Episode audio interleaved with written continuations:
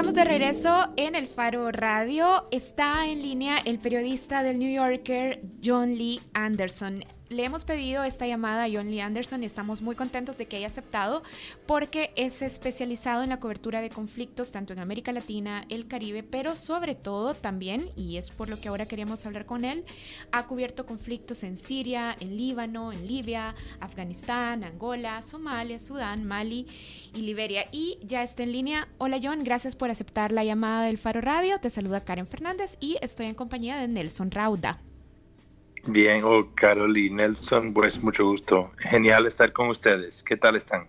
Bien, aquí estamos muy ansiosos porque creemos que es una buena oportunidad para explicar y para entender qué está pasando en Siria. Y es que, John, sabemos que la guerra en Siria está llena de actores y las relaciones entre estos actores son intrincadas y complejas. Así es que queríamos empezar pidiéndole que nos explicara cómo se relacionan estos actores, el régimen del presidente Bashar al-Assad, las fuerzas rebeldes, los gobiernos de Estados Unidos y Rusia y la Unión Europea. ¿Cuáles son los puntos principales de confrontación entre estos actores? Pues mira, en esencia, eh, en, germen o en, resumen es, es la, la, tercera guerra mundial en pequeño. Es decir, Siria ya eh, es el escenario en donde el resto del mundo eh, ha ido para combatirse y intercambiar golpes en un escenario. Y resulta que eh, Siria es el país escogido. O sea, por eso es un, lugar tan importante, porque a partir de ahí, si las cosas no van bien, se puede desencadenar un conflicto regional, pero ya con múltiples actores. Esta dimensión internacional es lo que hace que el conflicto en Siria sea tan preocupante. Pero hablando, hablando eh, precisamente del germen, sí. ¿Qué, tenemos que entender? ¿Cuáles son las claves que van acumulando ya décadas para entender cómo Siria es el germen de ese conflicto de dimensiones mundiales? Mira, Siria durante muchos años fue un país satélite de los rusos. Eh, durante eh, las décadas del 60, 70, 80, hasta 90, eh, primero con el padre de Bashar al-Assad, el actual presidente eh, o dictador, si se quiere llamar. Su padre, Hafez al-Assad, fue un satélite de los soviéticos. Es de una minoría chiita, de la secta chiita dentro del Islam, eh, y gobierna un país mayoritariamente sunita, ¿no? Es la versión opuesta que Irak al lado que es mayoría chiita gobernado tradicionalmente por sunita, una minoría sunita. Es decir, cuando los americanos en el año 2003 fueron a Irak y derrocaron a Saddam Hussein, derrocaron un régimen minoritario en un país mayoritariamente chiita. Entonces, eh, Irán al lado de Irak y al lado de Siria es un país chiita que desde hace cientos de años ha estado en oposición y, con rivalidad con los países de, de mayoría sunita. La península árabe, como sabe, el lugar de los, eh, custodios de, de los lugares santos, Meca y Medina, está en manos de la familia Saud desde los años 20, Arabia Saudita, ¿no? Eh, disputan con los chiitas que quedaron en Persia, en Irán, eh, un poco la hegemonía o el liderazgo de los países musulmanes. Esto es de muy vieja data, como se van dando cuenta. Entonces, al derrocar a Saddam, las cosas estaban en su lugar, por supuesto, hasta el Shah, aliado eh, estadounidense, fue derrocado en el 79 por los religiosos musulmanes que han gobernado desde entonces en Irán. Ellos a su vez querían expandir esta oleada de em, religiosidad musulmana y comenzaron, comenzó ahí un poco a partir del 79 la pugna con los países árabes, ¿no? De mayoría sunita. Saddam Hussein era el, el gran mandamás en el frente, emprendieron una guerra que duró todos los 80 respaldado por Estados Unidos, pero cuando Saddam invadió Kuwait en el año 90, Estados Unidos hizo la primera guerra del Golfo un poco para ponerlo en su lugar. Ahí lo mantuvieron hasta la invasión de 2003. Y como ustedes saben, el gobierno de George W. Bush con una coalición occidental decidieron sacarlo de por todo de su, de su puesto. Al hacerlo y no pensar mucho en la posguerra, hizo posible que Irán, al lado, ¿no? el famoso rival, entrara y empezara a apoderarse del escenario político iraquí. A la misma vez hizo causa común con el régimen sirio al norte, perdón, eh, gobernado por una minoría chiita, con un frente a Israel que siempre ha sido en las mirillas de estos países, ¿no? Em, eh, como ellos lo llaman, la, la identidad sionista. Bueno, mira, esto es muy complejo y es como describir en voz alta eh, un tablero de ajedrez que está en movimiento dinámico. Aquí podríamos estar horas, pero para, para hacer como un fast forward, ¿no? para adelantarnos en esta película em, a la primavera árabe del 2011, eh, lo que tenemos en ese momento es, ya, la década anterior, la desastrosa intervención norteamericana occidental en Irak, eh, una región desestabilizada, y había subido en la presidencia un presidente Obama que no quería la intervención más y quería retirar las tropas, lo cual hizo de Irak, ¿no? Eh, a la misma vez, eh, em, empezaron a brotar estas revueltas populares en todo el mundo árabe, que llamábamos la primavera árabe, que empezaba a remover los, los famosos y, o, tradicionales dictadores de sus puestos.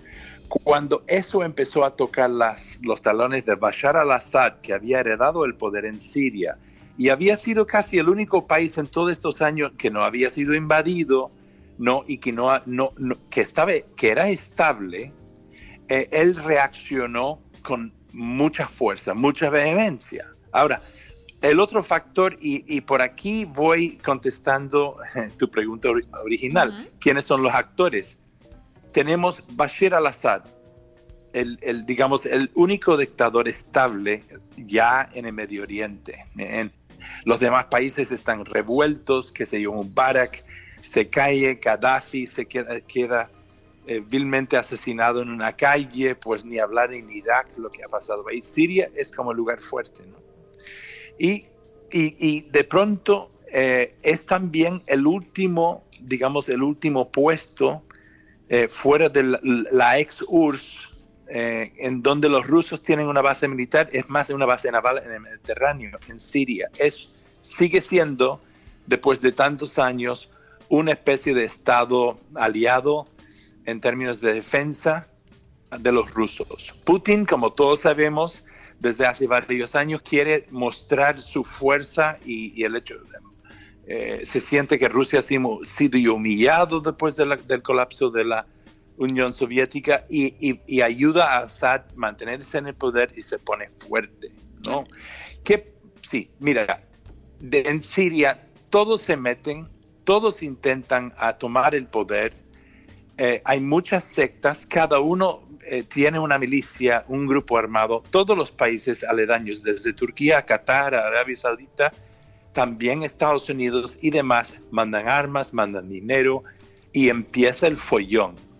En, esencia, lo que tienes es un régimen sirio de Assad respaldado por los rusos, su poderío militar ruso, con intervención de Occidente y algunos grupos árabes, a veces juntos y a veces aparte, intentando eh, mm, eliminar el elemento más yihadista, ISIS, así como eh, manteniendo algún territorio en, el, campo de batalla. Esto es muy complejo y por eso mismo no se puede desenrocar fácilmente. Ahora, nosotros desde, desde Centroamérica, vaya, desde América Latina, vemos las noticias, los, los, reportes sobre lo que está pasando en Siria y probablemente no comprendamos esta dimensión de tercera guerra mundial, como lo acaba de decir. ¿En qué se sustenta? No hay que sobredimensionarlo, mira. Mira, no hay que sobredimensionarlo, pero cada, mira, en cada momento en que hay muchos actores en un campo de batalla, se pone más peligroso porque es más difícil de determinar. Por ejemplo, había esa dimensión en Afganistán al final de los 80, cuando los rusos invadieron Afganistán y Estados Unidos, junto con Pakistán y Arabia Saudita, empezaron a armar eh, los mujahedines para pelear en contra de los rusos. Ahí había una especie de guerra por, terceros, ¿no? Aunque en ningún momento un americano peleó directamente con un ruso, ¿no? Pero a través de terceros lo hicieron. Eh, en esta ocasión, eh, tenemos un mundo mucho más revuelto, en donde hay, hay países que buscan trascendencia de nuevo, como Rusia, como Turquía y como Estados Unidos, y todos están compitiendo para salir victoriosos en un lugar a través de milicianos o guerreros que son eh, vinculados a ellos. Y entonces el hecho de que hay rusos y hay norteamericanos en un mismo campo de batalla eh, respaldando fuerzas opositores es peligroso porque como todos sabemos eso se evitó durante la mayoría de la Guerra Fría para evitar una, una, una conflagración mayor porque son países armados nucleares. Ustedes han visto los titulares últimamente y ya saben que vino todo el mundo empezó a titiritar la semana pasada cuando Trump en un tweet habló de mandar misiles y advirtió a los rusos, ¿no? Como si fuera un, juego de niños. Esto no se hace y no se ha hecho así. Entonces estamos en momentos muy revueltos y, donde hay un hoyo negro en el mundo, donde hay posibilidades de mm, armar un combate, es muy peligroso para este mundo porque él puede desestabilizar a los demás. Hay que recordar que las guerras mundiales anteriores empezaron en lugares inverosímiles, muy aislados, ¿no? En el caso de la Primera Guerra Mundial empezó con el asesinato de un, eh, un, duque en Yugoslavia, ¿no? Eh, en pocos meses, millones de chicos eh, europeos estaban muriéndose en las trincheras de Europa. en, no, em, perdón, en la Segunda Guerra Mundial, por, por por eh, el accionar de, perdón, de Hitler de anexionar una parte de, la antigua Checoslovaquia. Y así, o sea, en, en, en, en, los momentos en que los superpoderes o los grandes empiezan a mover ficha o empezar a ver cómo pueden tomar territorio y agarrar posición, entra este juego diabólico de nuevo. No quiero decir que esto va a terminar como la Tercera Guerra Mundial, pero es posible que sí. Es decir, esto es el inicio de un conflicto de dimensión internacional, en la cual pues ya, ya han muerto medio millón de personas. Hasta ahora la mayoría sirios, con consecuencias nefastas que hemos visto todos, que incluye el terrorismo en Europa, eh, el éxodo de más de un millón de sirios hacia, eh, hacia Europa, ¿no? Con todo ese éxodo dramático en balsas y demás y ahogamientos en el Mediterráneo, ha empezado a desestabilizar toda la región. Y eso es muy peligroso. Bueno, eh, es muy impredecible lo que pueda pasar, pero lastimosamente no tenemos mucho tiempo. Sí vamos a tener más tiempo para platicar con John en el Foro Centroamericano de Periodismo, en el que nos vas a estar acompañando el próximo mes, ¿verdad, John? Así es, y con mucho gusto. Continuaremos ahí. Y dejaré a todos aturdidos con esta cosa de Siria, porque es difícil entender. Bueno, y aquí vamos a tomar notas previas para continuar la entrevista. Muchísimas gracias, John. Bueno, a, ustedes. Mucha suerte. Chao, chao. Nosotros hacemos una pausa. Recuerden que el 14 de mayo arranca el Foro Centroamericano de Periodismo y John Lee Anderson va a estar justamente acompañándonos. Entren a la página forocap.elfaro.net para que encuentren la programación de todas las actividades del foro. Ya volvemos. Ya volvemos. El Faro Radio. Hablemos de lo que no se habla. Estamos en punto 105.